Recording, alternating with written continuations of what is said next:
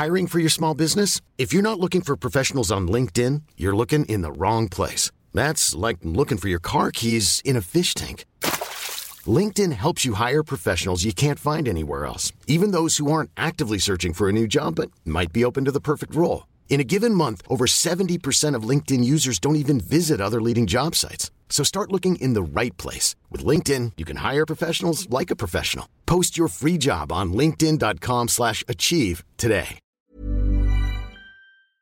Muss ein Kind blutsverwandt, also ein leibliches sein? Wer das für sich mit Ja beantwortet, aber nicht in einer heterosexuellen Beziehung lebt, hat eine Mammutaufgabe. Wie die zu lösen ist, darum kümmern wir uns in dieser Episode von Yvonne und Werner. Der Podcast für alle. Der Partner dieser Folge passt zu 100 Prozent zum Thema. Das ist das Kinderwunschzentrum an der Oper in München. Und wie der Name schon sagt, das ist ein Kinderwunschzentrum, das Menschen mit den medizinischen Möglichkeiten unterstützt, Eltern, Vater und Mutter zu werden. Wer ein leibliches Kind möchte, aber nicht in einer heterosexuellen Beziehung lebt und liebt, hat erstmal eine Herausforderung oder wie du es gerade nanntest, Mammutaufgabe. Wie komme ich ran an das Kind, an mein Kind? Hier kann das Kinderwunschzentrum an der Oper in München helfen, denn Dr. Jörg Puchter behandelt jeden Kinderwunsch gleich und das ist großartig. Also egal, ob von einem Heteropaar, homosexuellen Personen, Transgendern oder Singles. Das ist ein Glück, denn leider scheuen sich die meisten Kliniken genau das zu tun, obwohl sie es rechtlich dürften. Ja, genau. Also als wäre es nicht schon genug an Diskriminierung, dass die Krankenkassen die Behandlung nur bei Heteropaaren subventionieren. Daran kann leider auch Dr. Jörg Puchter nichts ändern, aber er vermittelt immerhin jeder seiner PatientInnen das Gefühl, willkommen zu sein. Und das ist ja unbezahlbar wertvoll, Feli. Und wir freuen uns, dass er heute zu Gast in unserer Folge ist. Ja, denn Dr. Puchter ist Vorreiter des sogenannten Social Freezing, was das vorsorgliche Einfrieren von unbefruchteten Eizellen ohne medizinischen Grund bezeichnet. Er erklärt uns, warum ihm das so wichtig ist und zeigt uns verschiedene Möglichkeiten auf. Ja, Feli, viele meiner Freundinnen sind mittlerweile in einem Alter, in dem ihre biologische Uhr anfängt zu ticken. Und da ist Social Freezing immer wieder Thema. Wie sieht es da bei dir aus? Ja, da brauche ich nicht nur Freundinnen, aber ich habe auch diese Freundin, die, die das auch schon in Anspruch genommen haben und ihre Eizellen eingefroren haben. Ah, Wahnsinn. Ja, das finde ich auch richtig gut. Denn das späte Kinderkriegen müssen wir Frauen ja nicht nur den Bernie Ecclestones äh, dieser Welt überlassen, die mit fast 90 nochmal Vater werden. Also da bin ich voll bei Dr. Puchter. Social Freezing ist aber nur ein Weg, der zum leiblichen Kind führt. Samenbanken, Co-Parenting oder Leihmutterschaft sind weitere Optionen, über die wir uns heute unterhalten werden. Kinderwunsch ist für alle anstrengend, aber sicherlich besonders für Singles und queere Menschen und bedeutet immer eine Menge Arbeit, sehr viel Geld und noch mehr Geduld. Ich habe das ganze Prozedere schon mal bei äh, Freundinnen miterlebt. Äh, die haben zwei Jahre lang alles dafür getan, um ein Kind zu bekommen. Da war alles dabei. Intensive Recherche, konzentriertes Abwägen aller medizinischen Optionen und aller rechtlichen Fallstricke. Und dann das ganze Prozedere mit dem Samenspender. Das war so krass, so viel Aufwand und so eine Belastung Belastung für die Beziehung auch. Und ich würde sagen, es gibt eigentlich nur einen Vorteil für Menschen, die nicht in heterosexuellen Beziehungen sind. Kein Kind ist ein Unfall, jedes Kind ist ein Wunschkind. Mm, das stimmt. Denkst du denn eigentlich über, über Kinder nach, Jochen? Also ich habe das Thema schon sehr oft mit meiner besten Freundin Birte besprochen. Ähm da sie eben einen sehr großen Kinderwunsch hat und im Moment keinen Mann dazu. Deswegen haben wir da natürlich Bist auch. Bist du der perfekte Papa? Ja, ich. Mein Kinderwunsch ist halt allerdings nicht ganz so groß und ich bin gerne ein großzügiger, cooler Onkel und muss aber nicht unbedingt Vater sein, jedenfalls nicht in diesem Moment. Und ich hätte auch Angst, muss ich ganz klar gestehen, dass ein gemeinsames Kind unsere Freundschaft zu sehr belastet. Also ich, ich kenne übrigens auch Menschen, die über Jahre versucht haben, mit künstlicher Befruchtung und Leihmutterschaft ein Kind zu bekommen und der ähm, Betrag, den sie ausgeben mussten, der liegt ich glaube, im sechsstelligen Bereich. Der Frust innerhalb der Beziehung, der wuchs auch immer mehr und das Leid war immens. Aber jetzt zum Happy End. Es ging gut aus. Mittlerweile sind sie Eltern äh, eines gesunden Kindes. Wie sieht es bei dir aus? Hast du einen Kinderwunsch? Ja, eigentlich sehe ich das genauso wie du. Ich liebe Kids, aber der starke Impuls, ein Kind zu bekommen, also wirklich dieser absolute Mutterwunsch, jetzt wollte ich schon fast Muttererwunsch sagen. Wie passend. Dieser absolute Mutterwunsch ist bei mir bislang ausgeblieben. Und auch, ich muss ehrlich sagen, auch diesen Aufwand zu betreiben, das muss man ja wirklich, also das muss man zu 1000 Prozent wollen. Also mhm. ich habe es, wie gesagt, bei meinen Freundinnen gesehen, da muss man sich schon sehr genau überlegen, was man tut.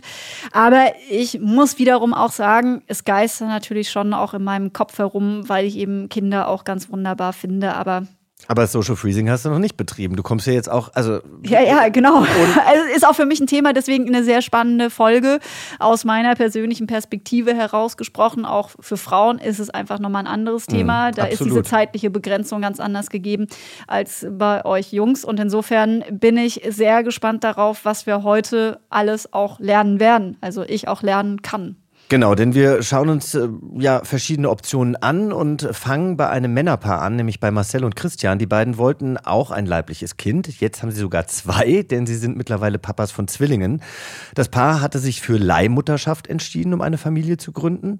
Und Leihmutterschaft, für alle, die das jetzt vielleicht nicht wissen, bedeutet, ein Baby wird von einer anderen Frau ausgetragen. Es gibt die Variante, dass der Leihmutter eine fremde, unbefruchtete Eizelle eingesetzt wird oder auch, dass die Leihmutter selbst die Eizelle sozusagen spendet. In diesem Fall wäre dann auch sie direkt verwandt mit dem Kind. Leihmutterschaften, die werden weltweit unterschiedlich gehandhabt. In einigen Ländern, also wie zum Beispiel in Deutschland, ist eine Leihmutterschaft rechtlich nicht erlaubt. In anderen Ländern, wie beispielsweise in Großbritannien, ist sie hingegen rechtlich gestattet. Allerdings nur, wenn die Leihmutter für ihre Dienste nicht bezahlt wird. Ja, in den Niederlanden wird es zum Beispiel auch so gehandhabt, die altruistische Leihmutterschaft, wo jemand halt sagt, ja, ich möchte gerne helfen, dass da jemand ein Kind bekommen kann, aber eben kein Geld entgegennimmt. Marcel und Christian sind Väter von zwei fünfjährigen Buben. Den Familienhaushalt wuppen sie gemeinsam. Beide arbeiten nur sechs Stunden pro Tag. Was heißt nur? Das ist auch schon ganz ordentlich. Marcel erzählt uns von den Gründen, warum sie sich für eine Leihmutterschaft entschieden haben. Ja, also wir haben viele Monate, wenn nicht sogar Jahre gebraucht, um uns irgendwie erstmal zu informieren, was gibt es überhaupt für Möglichkeiten, äh, was haben wir als homosexuelles Paar für Möglichkeiten. Wir haben nie äh, ausgeschlossen, vielleicht auch einem Adoptivkind oder einem Pflegekind ein Zuhause zu geben. Wobei ich aber auch sagen muss, dass ich schon auch immer gerne leibliche Kinder wollte. Ähm, Warum? Ich weiß nicht, das war ein Wunsch von mir, den hatte ich schon immer in mir. Also seit ich denken kann, wollte ich immer zwei Kinder haben und einen tollen Mann und ich selber wollte auch was erreicht haben und das hat alles gut geklappt und ich weiß nicht, irgendwie war es in mir auch ein eigenes Kind zu haben. Um die eigenen Gene weiterzugeben. Ja, es war irgendwie in mir. Ich habe ich hab keine Ahnung und ähm, ich wollte sehen, wie, sie, wie sehe ich in Kleinen aus, wie sieht was von mir aus und ähm, ich weiß auch nicht. Ich, das war irgendwie in mir. Und Christian, ging dir das genauso? Nee, also ähm, mir war das nicht so wichtig, dass das Kind von mir ist. Ähm, deswegen war die Entscheidung, dass äh, Marcel der Samenspender sein wird, sehr schnell gefasst. Ähm, ja, vorher hatten wir uns natürlich auch äh, um andere Sachen oder über andere Sachen informiert. Ähm, ja, da kam auch äh, die Frage, ob wir ähm, das vielleicht mit einer Freundin zusammen machen, dass die quasi äh, ein Kind austrägt äh, und man sich das dann irgendwie teilt. Da sind wir aber sehr schnell von abgekommen. Also Co-Parenting, worüber wir in der Folge auch sprechen. Ja, also wir sind da sehr schnell von abgekommen, weil wir ja, uns ziemlich einig waren, dass wir ähm, das Kind, also es war ja eins geplant, äh, nicht teilen möchten, sondern das ist halt unser Kind äh, in unserer Familie aufwachsen soll und ähm, ja.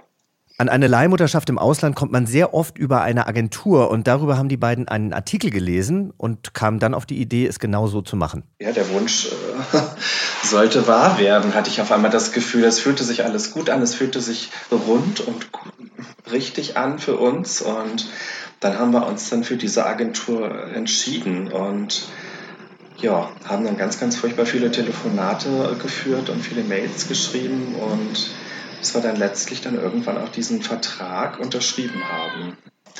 Ähm, mit, den, mit den Frauen selbst hatten wir eher weniger Kontakt. Wir sind auch vor der Vertragsunterschrift sind wir auch mal hingeflogen, haben uns das angeschaut, haben uns nochmal vor Ort informiert Marcel musste da auch ähm, Material abgeben. Ja, sein Material abgeben, um schon mal zu prüfen, ob das geht. Und ähm, ja, das war natürlich ganz wichtig zu wissen, ist es überhaupt möglich, Kinder zu zeugen, bevor man da vielleicht auch so einen Vertrag unterschreibt? Unter ja. anderem, ja. Also, ja, also das, äh, ja, das sind schon viele tausend Euro. Den genauen Betrag möchten wir gar nicht so gern sagen. Es ist nicht so viel, wie es in den USA ist. Ich glaube, da zahlt man rund 150.000 Euro oder sowas für so ein Programm in Anführungsstrichen. Ähm, das haben wir nicht bezahlt, aber es war dennoch viel Geld. Ja, ich habe im Netz auch ein bisschen dazu recherchiert, was die Preise betrifft. Äh, auf Leihmutterschaft-zentrum.de fängt zum Beispiel die Behandlung bei 17.000 Euro an, wenn man die eigene Leihmutter mitbringt und geht bis zu 125.000 Euro nach oben, wenn man eine Deluxe-Geburt in den USA möchte. Ja, und da sind wir nämlich dann, Feli, bei dem sechsstelligen Betrag, den ich angesprochen habe. Und das bedeutet ja noch nicht mal, dass dann das alles auch erfolgreich wird, denn eine Leihmutter kann das Kind natürlich auch verlieren. Im Fall von Marcel und Christian ging ja alles gut und die beiden haben es ja auch in Russland gemacht. Genau, so war das dann. Also wir hatten dann, ähm, ich glaube, bevor wir das erste Mal nach Russland geflogen waren, ähm, hatten wir dann auch einen Zugriff bekommen auf eine Datenbank, wo wir dann schauen konnten. Ähm, also es gab ein Zweierlei. Man muss noch mal ganz deutlich sagen, dass das zwei Mütter sind. Ähm, das äh, wissen viele Tatsache auch gar nicht. Das bedeutet, wir haben eine äh, biologische russische Eizellenspenderin ähm, dort wurden die Eier entnommen, mit mir vermischt. Das hat sich gefunden, was ich finden wollte. Und wurde in eine ganz andere, austragende Mama eingesetzt. Das war dann die Leihmama letztlich, die dann die Kinder auch geboren hat. Mit den Leihmüttern haben Marcel und Christian übrigens keinen Kontakt. Von der Eizellenspenderin gibt es nicht mal Daten, nur von der austragenden Mutter. Ob ihre Söhne sie jemals kennenlernen, wollen sie ihnen dann später selbst überlassen. Rückblickend sind sie zu 100 Prozent der Meinung, dass es für sie der richtige Weg war, über eine Agentur und Leihmütter in Russland ihre Kinder zu bekommen. Aber es war eben auch ein sehr schwieriger. Von Anfang an, also allein so ein, so einen Schritt zu gehen, also ne, dass sich dafür zu entscheiden und diesen Schritt zu gehen, jemandem zu vertrauen, jemanden, äh, also auch einen Vertrag zu unterschreiben, wo man gar nicht alle Eventualitäten irgendwie mit aufnehmen kann. Und ähm, ich will jetzt gar keine Vorurteile haben oder so, aber ich meine, Russland ist ein homophobes Land, äh, wird gesagt. Und ähm, dann diesen Schritt dahin zu gehen, war dann rückblickend auch nochmal irgendwie vielleicht ein bisschen blauäugig ähm, der ganze Behördenwahnsinn im Vorfeld sowie auch im Nachhinein. Also wir haben Behörden und Papiere kennengelernt, äh, ja, wo wir ja vorher im Leben nicht dran gedacht haben, dass es sowas gibt. Ach, was war denn mein, mein Unwort 2015? Apostille. Apostille?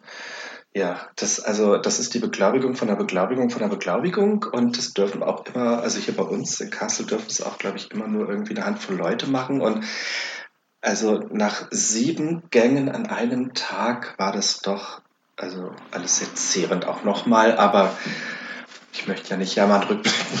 Ähm, was war noch eine Herausforderung? Die neun Wochen dort in Russland waren herausfordernd, denn man, man versteht die Sprache nicht, man kann sie nicht lesen. Also wir glauben jetzt zu wissen, wie sich vielleicht ein Analphabet fühlt.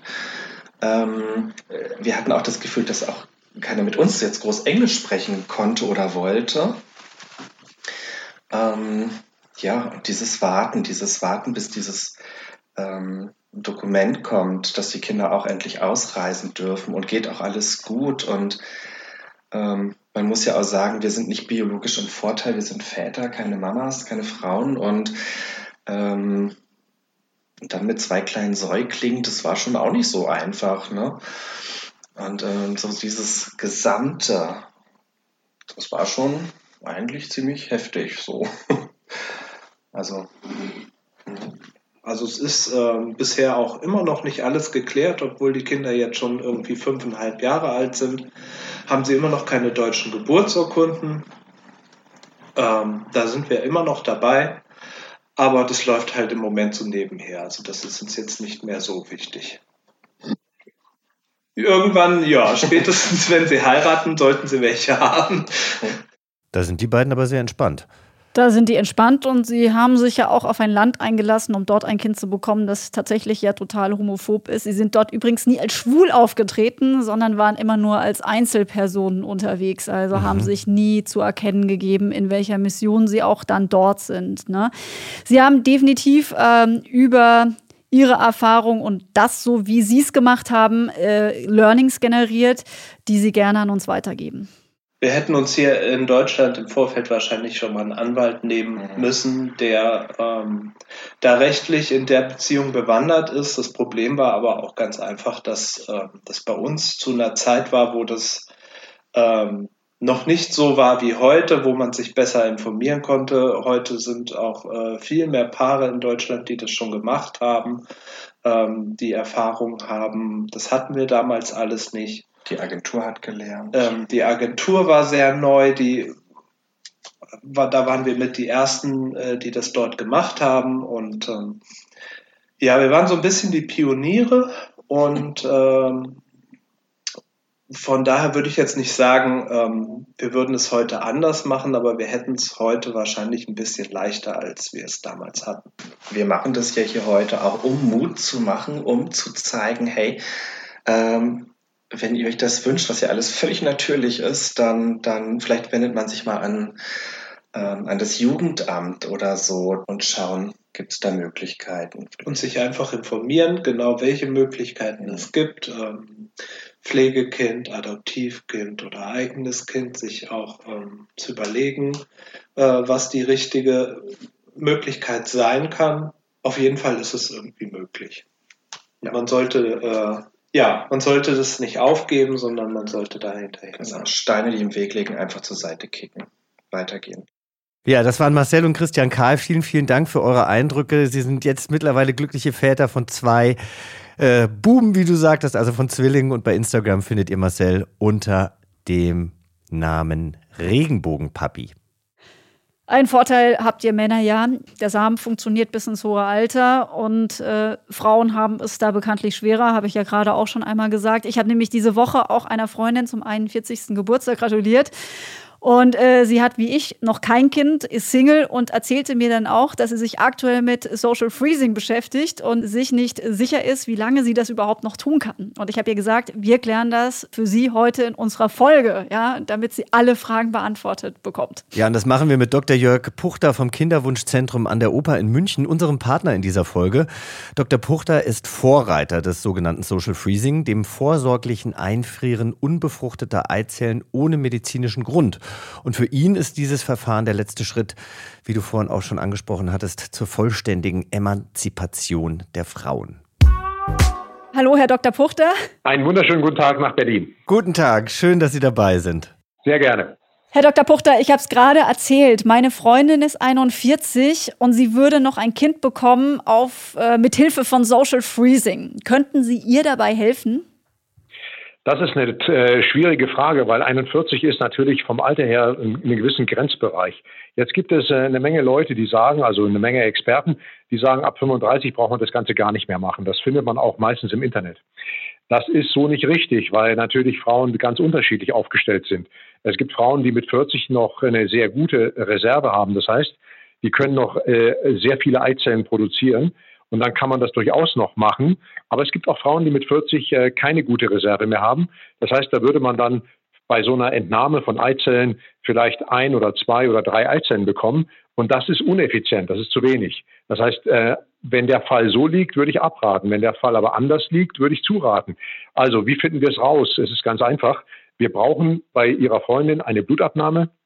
Und wir können anhand der Blutabnahme erstens sehen, wie ist die Response und wir können auch sehen, wie lange kann sie überhaupt noch schwanger werden in ihrem Leben. Und äh, dieser Bluttest ist wirklich etwas Revolutionäres, weil äh, wir anhand des Bluttestes bereits sehen, äh, ob eine Frau ein erhöhtes Risiko hat, ähm, vorzeitig, also frühzeitig in die Wechseljahre zu kommen. Es gibt manchmal äh, Fälle, die sind zwar nicht so häufig, aber ein Prozent, ein bis zwei Prozent der Bevölkerung, finde ich, ist dann doch eine ganze Menge. Ähm, das sind Frauen, die kommen sogar vor dem 30. Lebensjahr in die Wechseljahre. Und das spielt natürlich schon eine große Rolle heutzutage, wenn eine Frau äh, in dieser Lebensphase ist, wo sie eigentlich noch gar keine Kinder bekommen möchte. Das heißt, wenn wir diesen Test machen, dann können wir das äh, voraussehen, wir können das sozusagen prognostizieren. Also dieser Test ist etwas, was uns so ein bisschen, äh, so ein bisschen eine Glaskugel, die uns zeigt, ähm, wie tickt, wie schnell tickt die Uhr bei der jeweiligen Frau. Das hört sich äh, sensationell an, muss ich ganz ehrlich sagen. Also wenn man natürlich Lust hat, ein Kind zu bekommen und jetzt eben noch nicht dazu bereit ist, dann hilft dieser Bluttest auf jeden Fall weiter, um Klarheit zu schaffen. Ich würde, wenn ich könnte, aber ich bin kein Politiker, äh, ich würde wahnsinnig gerne diesen Bluttest sozusagen als, äh, als, als äh, Krankenkassenleistung allen jungen Frauen verordnen, die zum Arzt gehen und den machen und dann ist das sozusagen einmal erledigt und man weiß Bescheid, weil ich finde, ähm, Wissen ist Macht und das ist das Entscheidende. Wenn ich mit einer Sache, wenn ich eine Sache weiß, dann kann ich damit umgehen, dann kann ich mich darauf einstellen. Aber wenn ich sie nicht weiß, dann wird sie mich irgendwann sozusagen eiskalt von hinten erwischen. Das heißt, äh, momentan äh, zahlen das die Krankenkassen noch nicht. Wie teuer ist dieser Bluttest? Nein, äh, leider nicht, obwohl der Bluttest eigentlich gar nicht so teuer ist. Der liegt bei um die 50 Euro.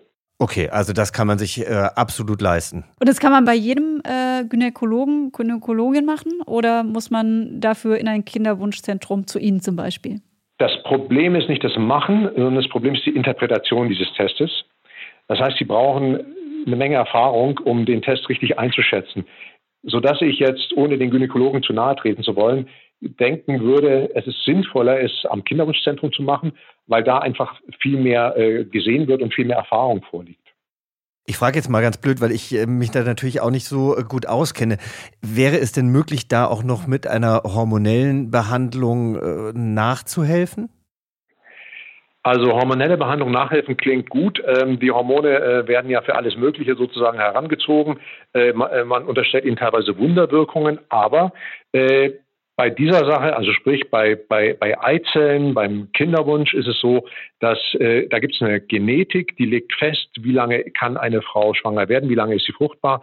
Und ich kann das mit keinem Hormon dieser Welt in irgendeiner Form hinauszögern oder verbessern. Und auch nicht mit gesunder Ernährung und nicht rauchen, kein Alkohol etc.?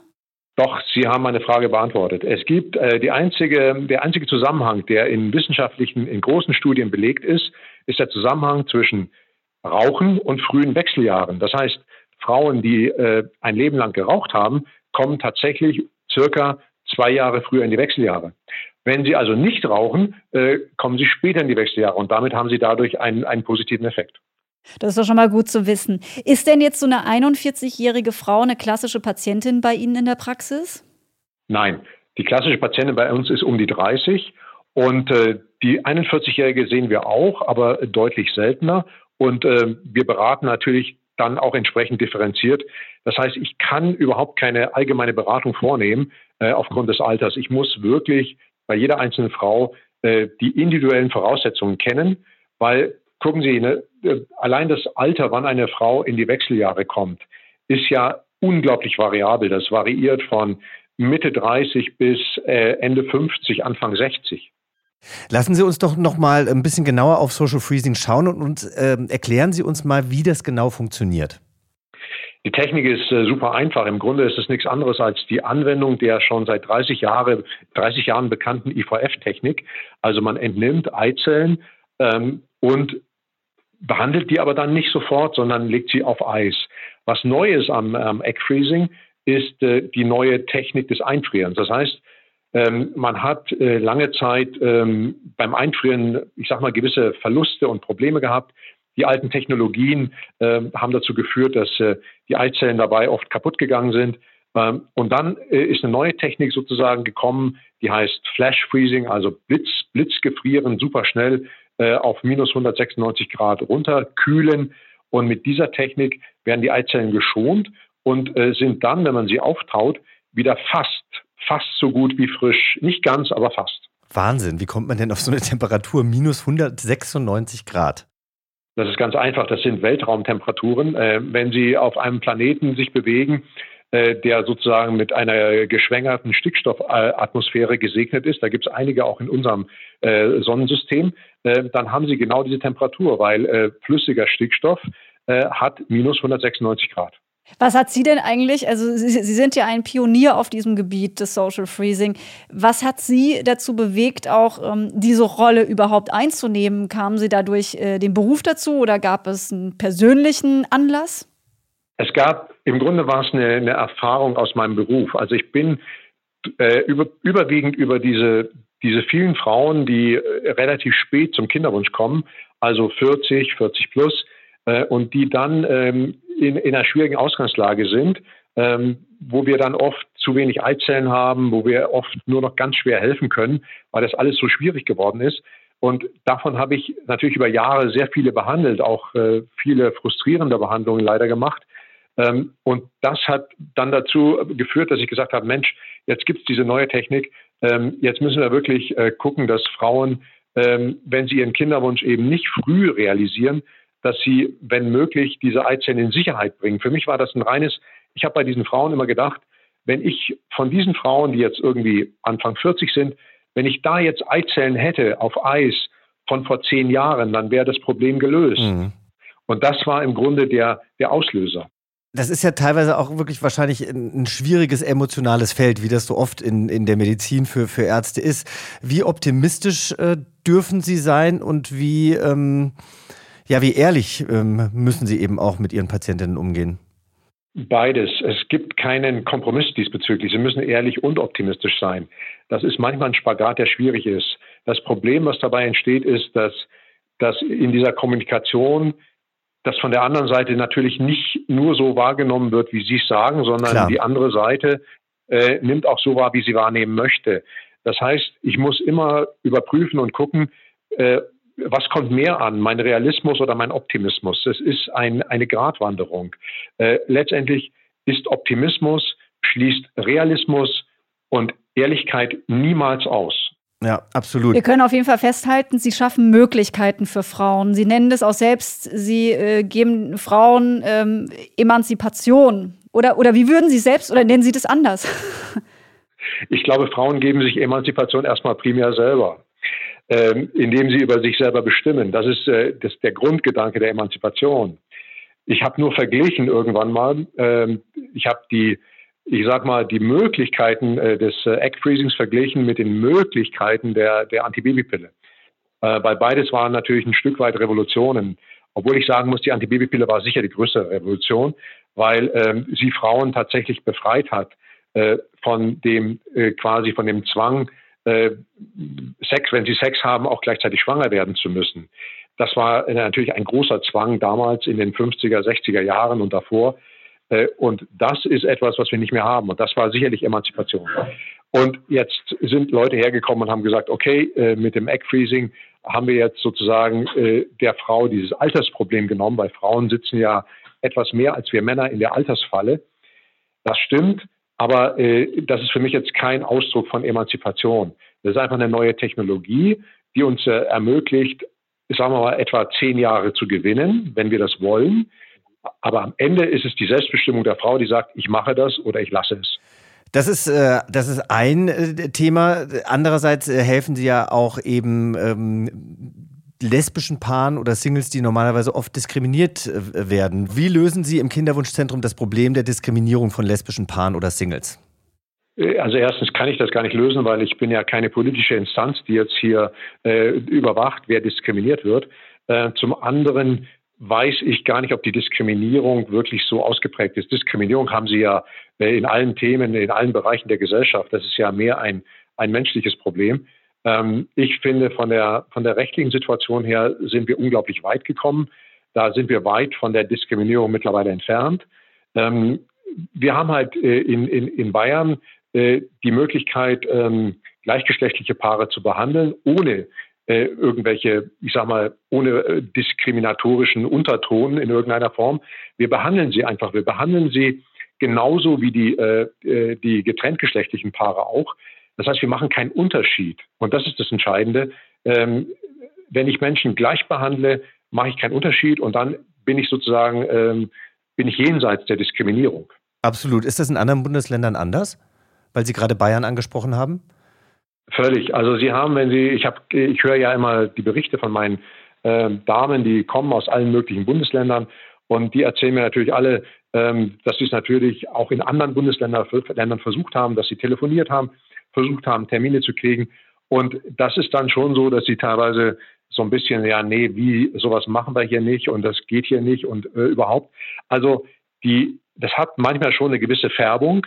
Das liegt aber einfach daran, dass es tatsächlich in anderen Bundesländern rechtlich nicht geht und äh, diese Zentren dann eben auch das Gefühl haben, äh, nee, das können wir gar nicht machen, weil das ist nicht erlaubt. Also wir machen da irgendwas Verbotenes in Anführungsstrichen. Und das ist bei uns in Bayern natürlich anders. Das heißt, wir atmen hier einen völlig anderen Geist der Freiheit.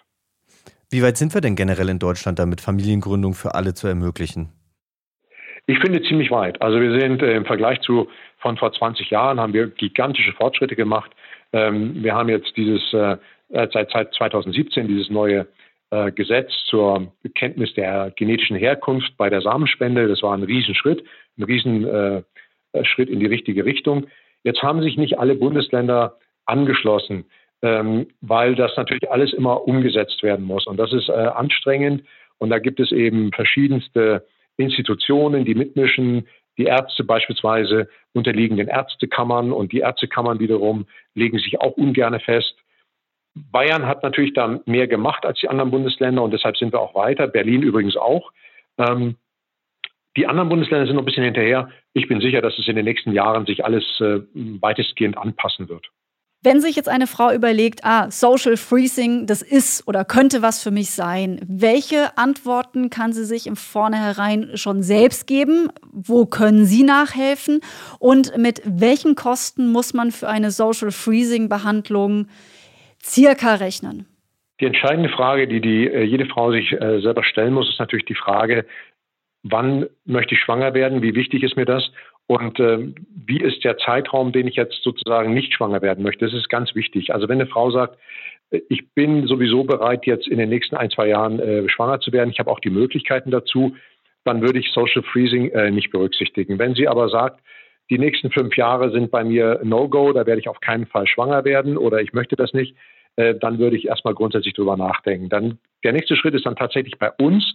Äh, da geht es um die Frage, wie erfolgreich ist das Ganze überhaupt? Und das sind wiederum äh, sehr individuelle Dinge, die wir da uns angucken müssen. Das kann man nicht allein aufgrund des Alters sozusagen festlegen. Also da muss sie dann wirklich kommen und wir müssen einmal so eine Blutprobe nehmen und gucken, wo steht sie ganz genau, weil dann kann man die Erfolgsaussichten der Behandlung auch ziemlich klar benennen. Und das tun wir auch, weil es gibt nichts Schlimmeres als falsche Erwartungen zu wecken. Man muss immer sozusagen mit beiden Füßen in der Realität stehen. Die Kosten äh, fürs Egg Freezing liegen je nach Anzahl an Eizellen, da gibt es kleine Schwankungen, aber ich sage jetzt einfach mal so eine, so eine Hausnummer, die liegen ungefähr bei 2500 Euro pro Entnahme mit Einfrieren. Äh, und dann kommen noch etwa 800 Euro für die Medikamente dazu. Also wir liegen bei knapp über 3000 Euro. Ja, vielen lieben Dank, äh, Dr. Puchter. Da haben Sie sicherlich äh, vielen Frauen nochmal äh, Eindrücke mitgegeben, mit denen sie sich noch gar nicht auseinandergesetzt haben. Und genau dafür sind wir hier bei Yvonne und Bernhard da. Dankeschön. Sehr gerne.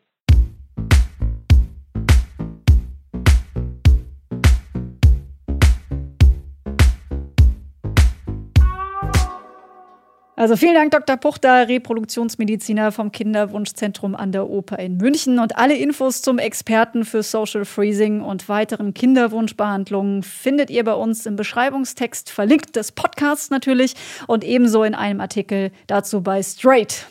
Aber es gibt ja noch mehr Möglichkeiten, zum Beispiel Eltern werden, ohne ein Paar zu sein. Also alles teilen, vor allem das Kind, nur die Liebe, zumindest die partnerschaftliche zueinander nicht. Ich hatte dir ja vorhin auch von Birte und mir erzählt, Fili, und auch meinen Bedenken, oder unseren Bedenken. Da habe ich mit Birte natürlich auch schon viel drüber gesprochen. Und ich kenne aber auch ein lesbisches Paar, das mittlerweile zwei Kinder mit einem schwulen Freund hat. Wie wäre das für dich? Hiring for your small business? If you're not looking for professionals on LinkedIn, you're looking in the wrong place. That's like looking for your car keys in a fish tank. LinkedIn helps you hire professionals you can't find anywhere else, even those who aren't actively searching for a new job but might be open to the perfect role. In a given month, over 70% of LinkedIn users don't even visit other leading job sites. So start looking in the right place. With LinkedIn, you can hire professionals like a professional. Post your free job on linkedin.com slash achieve today.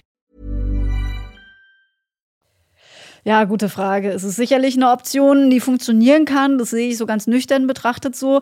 Äh, ich kenne auch Beispiele dafür aus dem Bekanntenkreis. Da haben auch Freundinnen ein Kind miteinander, ähm, ohne dass sie also zusammen sind. Äh, und eine lesbische Frau auch mit, mit einem äh, guten Freund. Ja, also ich verstehe das alles, aber mir persönlich zum Beispiel, glaube ich, ähm, käme das dann nicht so in den Sinn, schon gar nicht mit einer fremden Person, weil ich keine Lust hätte, mich ständig mit irgendjemand anderem so abzusprechen, was dieses Kind betrifft. Mhm. Ich mag das eh nicht so gerne, Absprachen zu treffen, ständig mit, mit, äh, mit zu vielen Leuten. Da flattert mir irgendwas im Kopf herum. Insofern, ja, also ich glaube, für mich ist es persönlich nichts, weil ich eben keine Lust hätte auf Rücksprachen, wobei man natürlich auch sagen muss, äh, in einer Liebesbeziehung, wenn ein Kind Kind in einer, also ich sage es mal, in einer traditionellen Beziehungsform aufwächst und da lebt, muss man sich ja auch absprechen. Aber da kommt mir das irgendwie noch so ein bisschen ja, unproblematischer vor für mein Leben. Ja, ja ich glaube, die Schwierigkeit besteht einfach daran, dass sich im besten Fall gleich vier Elternteile in die Erziehung einmischen. Also, ne, im, im ja, das kann ja auch noch sein, also, das stimmt, ja. Du, deine Partnerin, der schwule Freund mit seinem Partner. Ja, das äh, kann ein Desaster sein. Es kann aber allerdings auch ein großer Vorteil und ein großes Glück sein, je nachdem, wie gut man miteinander miteinander harmoniert. Aber ja, es ist auf jeden Fall Arbeit. Ähm, aber klar, es ist natürlich eine Möglichkeit, ne? anstatt auf die Liebe des Lebens zu warten, könnte man eben auch ein Kind mit einem guten Freund oder einer Bekannten bekommen. Genau, ich glaube, wenn der Kinderwunsch so groß ist, dann macht man das äh, so oder dann ist es eine sehr spannende Option. Jennifer Suthold wollte zum Beispiel unbedingt ein Kind haben, ihr Freund aber nicht. Dann kam die Trennung und ähm, sie hatte dann halt auch erstmal äh, keinen Mann, äh, der jetzt da für die Liebe oder für ein Kind parat stand. Mhm. Ähm, und deswegen hatte sie dann auch gesagt, okay, dann mache ich das eben mit einem Mann, den ich gar nicht so gut kenne und hat eine Familie Familie gegründet tatsächlich. Ähm, mittlerweile gibt es diese Tochter. Ähm, sie heißt Mathilda, ist schon fast vier Jahre alt. Und ich habe Jennifer bereits vor drei Jahren kennengelernt und das erste Mal gesprochen. Da ging es ihr super in dieser Konstellation, also mit dem fremden Mann, mit dem Kind. Und jetzt? Das war die beste Entscheidung meines Lebens tatsächlich. Ja. Wir kannten uns ja damals nur ein paar Monate, als ich bei euch war, glaube ich. Ne? Also war das Kind da schon da? Ich weiß es gar nicht. Doch, das Kind war schon da. Das Kind war schon da, ne? Genau, genau. Sie war, glaube ich, so ein halbes Jahr alt. Ne? Ja, ähm, nee, das, also es wird eigentlich immer nur besser. Wir merken immer mehr, dass es richtig viele Vorteile hat. Äh, kriegt man ja auch erst mit, wenn man dann tatsächlich Eltern ist, ne? was das wirklich bedeutet und so. Aber ähm, es wird tatsächlich für uns immer besser. Also jetzt gerade äh, in Corona-Zeiten zum Beispiel, ist ja ganz aktuell, da war es dann so, ähm, dass dadurch, dass wir beide wenig gearbeitet haben, ähm, war das Kind dann wirklich äh, im 50-50-Modell und äh, ich hatte die halbe Woche frei. Das war tatsächlich auch ganz schön. Also Mamas mit Kindern äh, im Kleinkindalter, die wissen, was das bedeutet, die immer schön drei Tage frei zu haben, das war sehr entspannt. Also es gibt ganz viele Vorteile, die sich dann erst rauskristallisieren.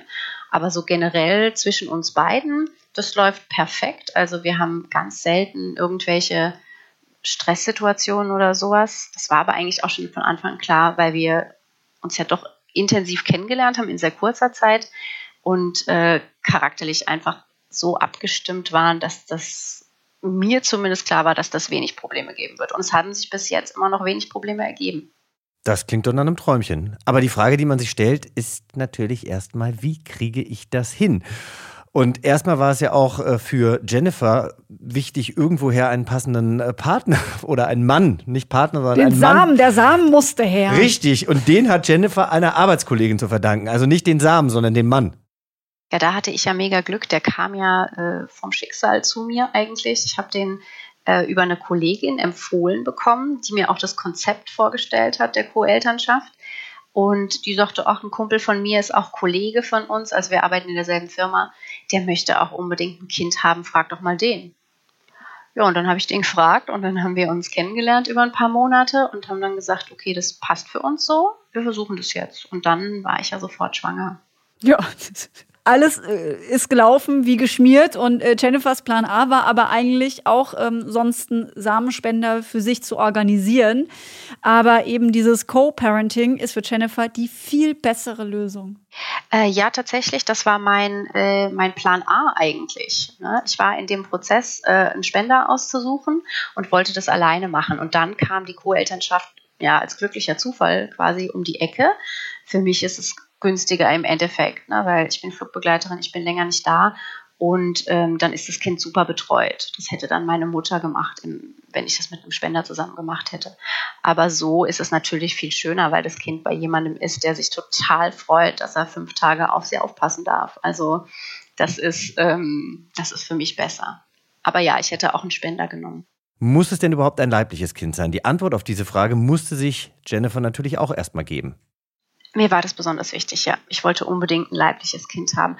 Und ich war für Adoption tatsächlich schon zu alt, weil ich weiß es nicht 100% genau, aber es gibt, äh, es gibt Regeln, da muss man sich zusammen mit seinen eigenen Eltern vorstellen und Mutter und Oma dürfen gemeinsam ein gewisses Alter nicht überschreiten. Also das ist so eine ganz komische Regel und deshalb fiel das bei uns schon aus.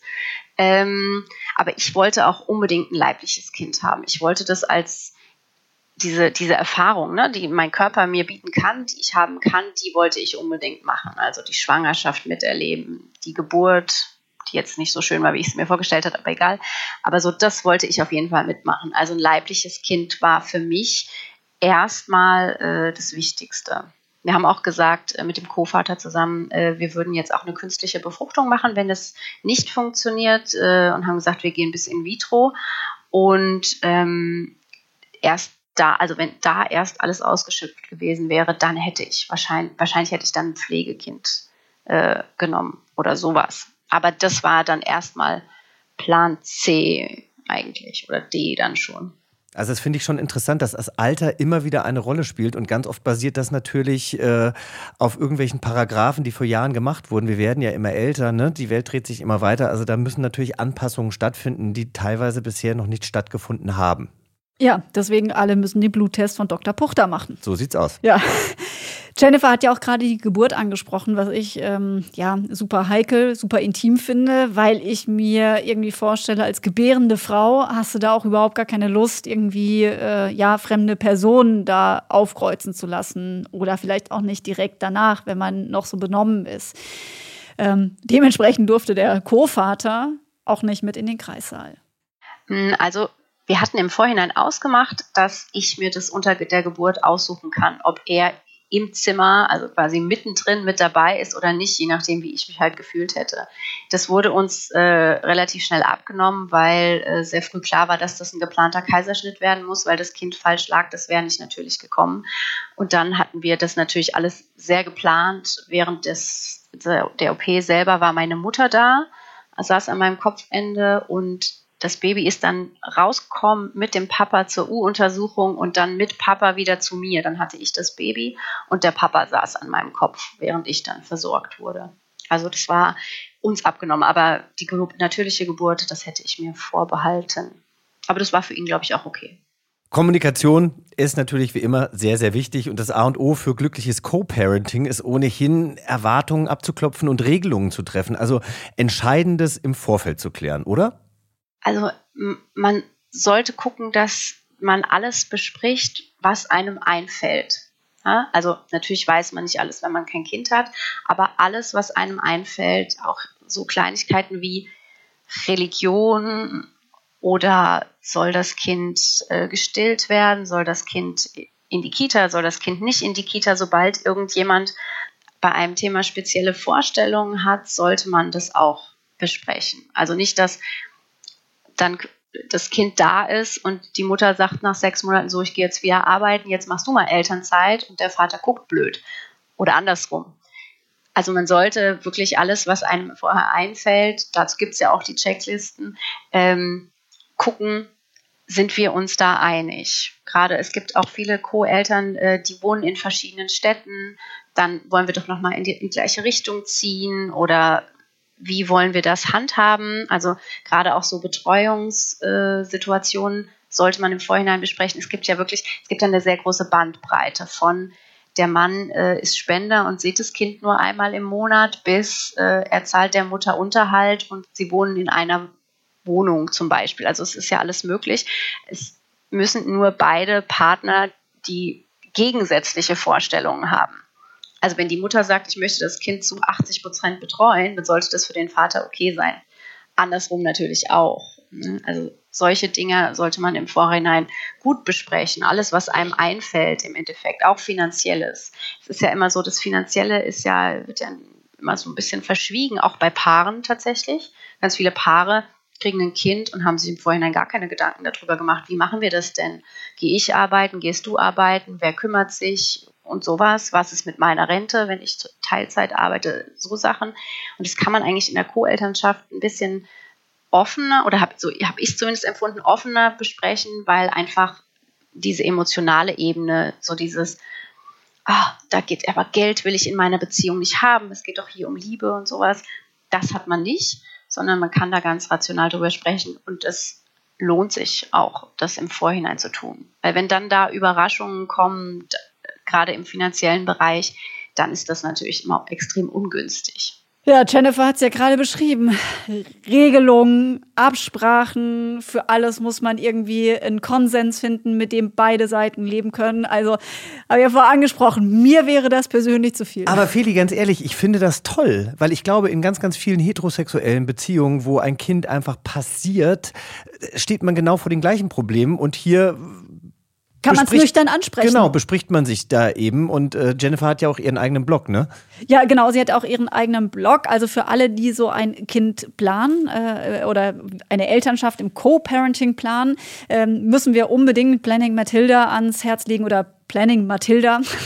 Das ist äh, ein Blog, wo es auch Checklisten gibt, wo man auch nochmal alle Punkte findet, die man unbedingt besprechen muss und wo man sich eben auch generell mal ein bisschen informieren kann, wie machen das eigentlich andere Leute. Natürlich haben wir das wieder im Beschreibungstext auch verlinkt. Und Fun Fact und der ja auch nicht überraschend ist, ja, obwohl beim Co-Parenting natürlich Männer eine entscheidende Rolle spielen, sind sie bei Jennifer auf dem Blog unterrepräsentiert. Ja, ich, ja, ich glaube schon. Also ähm, siehst du ja, also bei mir auf dem Blog ist kein einziger Co-Vater, selbst unserer möchte nichts sagen. Ähm, die Männer hört man ganz selten, ne? weil es, glaube ich, immer noch so dieses Kinderwunsch ist weiblich und Männer haben sowas nicht. So, also ich glaube, das ist immer noch so. Ne? Ich äh, arbeite hart daran, dass sich auch das mal ändert, dass auch ein Mann sagen kann, ja, ich wünsche mir ein Kind und alle sagen, ah, cool, und dann gehst du in Elternzeit und alle sagen, oh toll, und nicht die Firma, hm, naja, also das möchten wir aber nicht. Ne? Also da ist sicher auch noch äh, bei Männern gerade noch viel mehr, was sich noch ändern muss in der Gesellschaft, dass es akzeptiert ist, dass ein Kinderwunsch existiert und man dem auch aktiv folgt. Ja, Jochen, kriegst du eigentlich von, von Männern aus deinem Umfeld mit? Also uns wundert es ja, glaube ich, du hast ja gerade auch so ein bisschen verblüfft geguckt und gesagt, Mensch, warum sind denn da keine Männer? Aber äh, Männer sind ja manchmal sehr laut und manchmal sehr leise. Also bei all den Themen, wenn es um Kinder geht, äh, oft ein bisschen leiser. Ich kriege das tatsächlich auch nur von Frauen mit, wenn ich jetzt so überlege, spreche ich über Kinderwunsch mehr mit Frauen als mit Männern. Definitiv ist es so. Wie ist es bei dir? Also ich kenne auch sehr viele Männer, die sich definitiv Kinder wünschen oder eben auch schon Kinder haben, heterosexuelle Männer. Ich habe aber auch einige schwule Freunde, vor allem allerdings muss ich sagen in den USA und in Israel, die durch Leihmutterschaft Kinder bekommen haben. Und auch in Deutschland aber kenne ich ein oder zwei Bekannte, für die das funktioniert hat, dadurch, dass es hier halt äh, rechtlich noch ein bisschen schwierig ist und wir ja vorhin auch schon gehört haben äh, von den Regenbogenpuppies, äh, dass es dann doch ein steiniger Weg ist, scheuen sich vielleicht hier in Deutschland noch ein paar Männer davor. Aber doch, ich kenne solche Männer. Ja, was ich auch jetzt, wo du es gerade sagst, also natürlich kenne ich auch ähm, schwule Paare, Männer, die auch schon mal gefragt haben, ob ich selbst daran Interesse hätte, eben so Co-Parenting zu machen oder vielleicht jemanden kenne, der Lust auf eine äh, Elternschaft in dieser Form hätte. Äh, die kenne ich schon auch, aber die sind äh, deutlich leiser und meistens auch irgendwie eher in dem Kontext ähm, des beruflichen Lebens bei mir verbunden, also nicht so mhm. sehr im, im die Lautstarken im Privaten. Naja. Gut. Genau, aber weißt du, man muss auch nicht unbedingt im Privaten fischen. Es ist auch äh, anders äh, möglich. Man kann sich nämlich auch im Internet suchen und finden. Es gibt eine Seite, die heißt familyship.org. Das ist eine Plattform zur Familiengründung und für Co-Parenting und da tun sich Menschen zusammen, um Kinder zu bekommen. Ich lese mal vor, was auf der Seite steht. Du hast einen Kinderwunsch, bist womöglich Single, lesbisch oder schwul, ob Co-Elternschaft, Regenbogenfamilie, Mehrelternschaft oder alleinerziehend, gründe die Familie, die zu dir passt. So, und da muss man dann äh, zwar äh, erstmal ein Abo abschließen, ja, um sich die Annoncen anzugucken. Ein Monat kostet 29 Euro, kann man erstmal reinschnuppern, sechs Monate 49 Euro, unbegrenzt dann zwischen 60 und 79 Euro. Also äh, ich finde, da muss man natürlich Geld investieren, aber ich glaube, wenn der Kinderwunsch so groß ist, ist es jetzt erstmal günstiger als eine Leihmutter oder Social Freezing und ungefähr in dem Rahmen wie auch der Bluttest, den Dr. Puch da vorne angesprochen hat. Also du könntest für FamilyShip.org auch gut Sales machen, sage ich mal. Also jedenfalls ist das eine Seite, wo man sich eben informieren kann, wenn man denn einen Kinderwunsch hat und da vielleicht auf ein geeignetes Gegenstück äh, irgendwie noch schauen möchte oder sich ein geeignetes Gegenstück suchen möchte. Aber das, äh, das wäre dir wahrscheinlich zu kompliziert, oder? Ja, also du hast es ja rausgehört. Ich, ich Ja. mag es gerne einfach, ja, ähm, und über das Netz einen Co-Vater suchen. Nee, also ich kann mich dafür einfach nachhaltig nicht für begeistern, irgendwas über Online-Portale zu regeln. Ähm, also so, wie soll ich da quasi ein Baby bestellen, wenn ich schon Probleme habe, mich für Turnschuhe online zu entscheiden. Verstehst du, was ich meine? Das mit dem Baby bestellen, das hast du jetzt natürlich überspitzt gesagt, aber auch gegen diese Vorurteile müssen Mütter, die auf einen Samenspender zurückgreifen, sehr, sehr oft ankämpfen, sich den perfekten Kindsvater sozusagen auszusuchen, ja, der dann dunkle Haare und blaue Augen hat, damit das vermeintliche äh, Kind eben auch so handsome wird. Also diese Stigmatisierung sollte nicht befeuert werden. Andererseits müssen wir auch noch dazu sagen, als schwuler Mann darf ich übrigens bei einer Samenbank gar keinen Samen spenden. Denn ich gehöre zur Risikogruppe Stimmt, an dich würde man also nur privat rankommen. äh, Ja, so. Und dann ist es tatsächlich auch wie beim Blutspenden. Ne? Also ich finde, es ist ja auch immer noch ein Unding, dass wir schwulen Männer kein Blut spenden dürfen, außer wir leben ein Jahr lang enthaltsam. Und äh, wenn du mich fragst, muss ich da noch eine ganze Menge ändern in unserem deutschen Gesundheitssystem. Wenn du mich fragst, auch. Das finde ich gar schön. nicht. Ja. So, wir sind am Ende ähm, unserer Folge und wir wollen wirklich nochmal ganz herzlich Danke sagen bei Dr. Puchter und dem Kinderwunschzentrum an der Oper in München für die Unterstützung. So konnten wir nämlich diese Folge realisieren, die ja weit über Social Freezing hinausgeht. Ja, wir haben sehr viel dazugelernt, eben über das Social Freezing. Ähm, und also ich kann nur sagen, ich werde mich im Nachgang auf jeden Fall nochmal intensiv damit beschäftigen, auch mit dem Bluttest. Und ich werde ja auch immer wieder gefragt, ob ich Kinderwunschzentren empfehlen kann.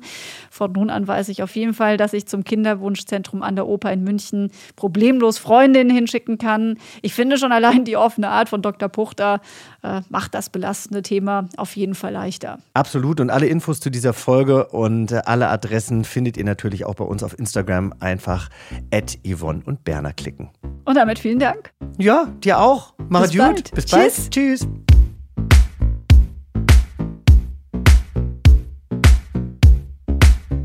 Yvonne und Berner. Der Podcast für alle.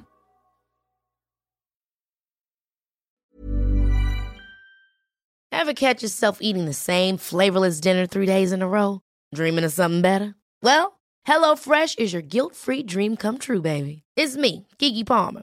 Let's wake up those taste buds with hot, juicy pecan-crusted chicken or garlic butter shrimp scampi. Mm. Hello Fresh. Stop dreaming of all the delicious possibilities and dig in at HelloFresh.com. Let's get this dinner party started.